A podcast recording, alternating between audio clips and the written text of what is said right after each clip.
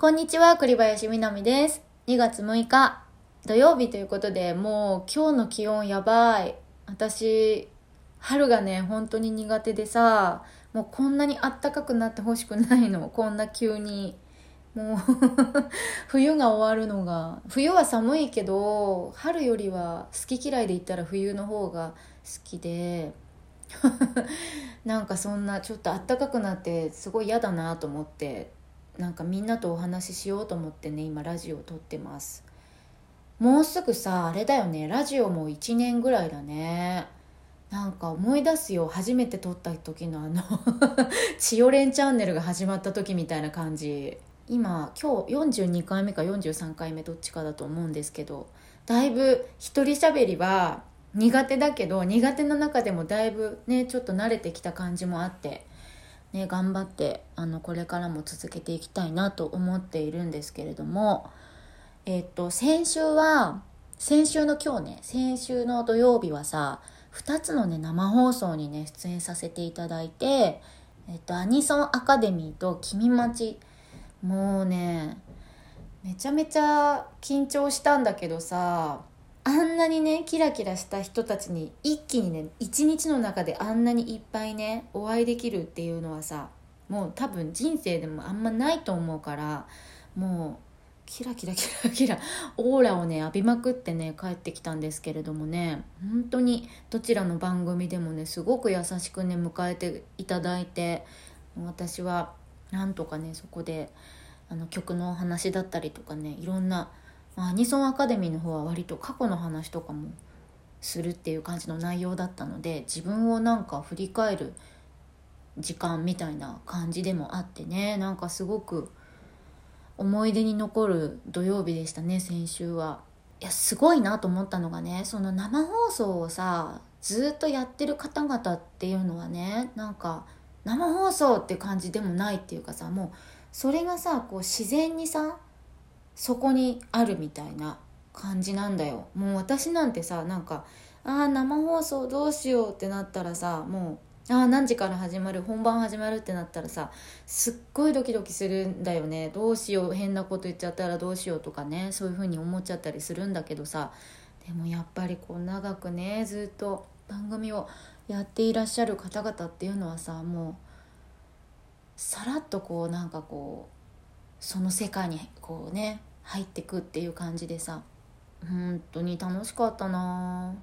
ねなんかまあこのラジオはさ私が一人で喋ってるんだけどやっぱりなんか誰かとねお話しするっていうのは本当に楽しいなって思ったしね。うん。そうそうそんな感じでえー、っと先週そうかリリースもねあってリリースもあったから本当にありがとうみんな。曲もねいっぱい聴いてくださってるのをツイッターとかでも見させていただいています。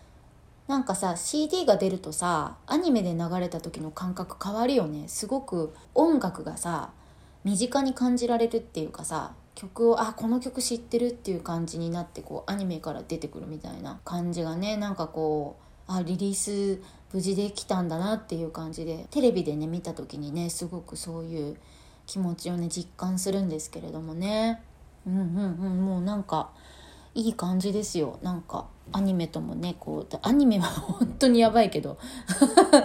こうねだんだん馴染んできてすごくいい感じなんじゃないかなと思っています。えー、そしてね2月の1日なんですけれども飯塚さんのね30周年のライブイベントがありましてあのー、1年前まあ約1年前3本当はね3月11日だったんだよ去年の。でそれがさ、まあ、延期っていうか中止っていうかさあのずっと実現できなくてこのタイミングっていうことで。なので飯塚さんがもう31年経ったんだって。30周年おめでとうございますって私はあのそのままね言っちゃったんだけど今31年経っていて32年目に入ったところだっていうことを MC の時にね言ってましたよね。本当にね何だろう。飯塚さんの人柄だよね。そのねやっぱねスタッフの皆さんとかがさみんななんかね現場でニコニコしててだからその皆さんがこうニコニコしてることがさもう答えっていうかね飯塚さんをこう表してるんだなってすごく思ったんだよね私。なんかなんかさ人としてねあんなにちゃんとちゃんとっていうかさ素敵な人っているのかなっていうぐらいさすごい人だなと思っててなんか私とかってすっごい気持ち悪い 性格してるからさなんかああいう人を見るとすごくねなんかやっぱ眩しいんだよすごく。眩しいしなんか本当にこう隣でね歌わせていただいてもう本当にありがたいなと思ったしうんなんか神様みたいな感じがするよ。うん。飯塚さんのそのイベントもね昔の曲を主に演奏したのですごく思い出した。なんか初めてライブした時のこととかね。あとは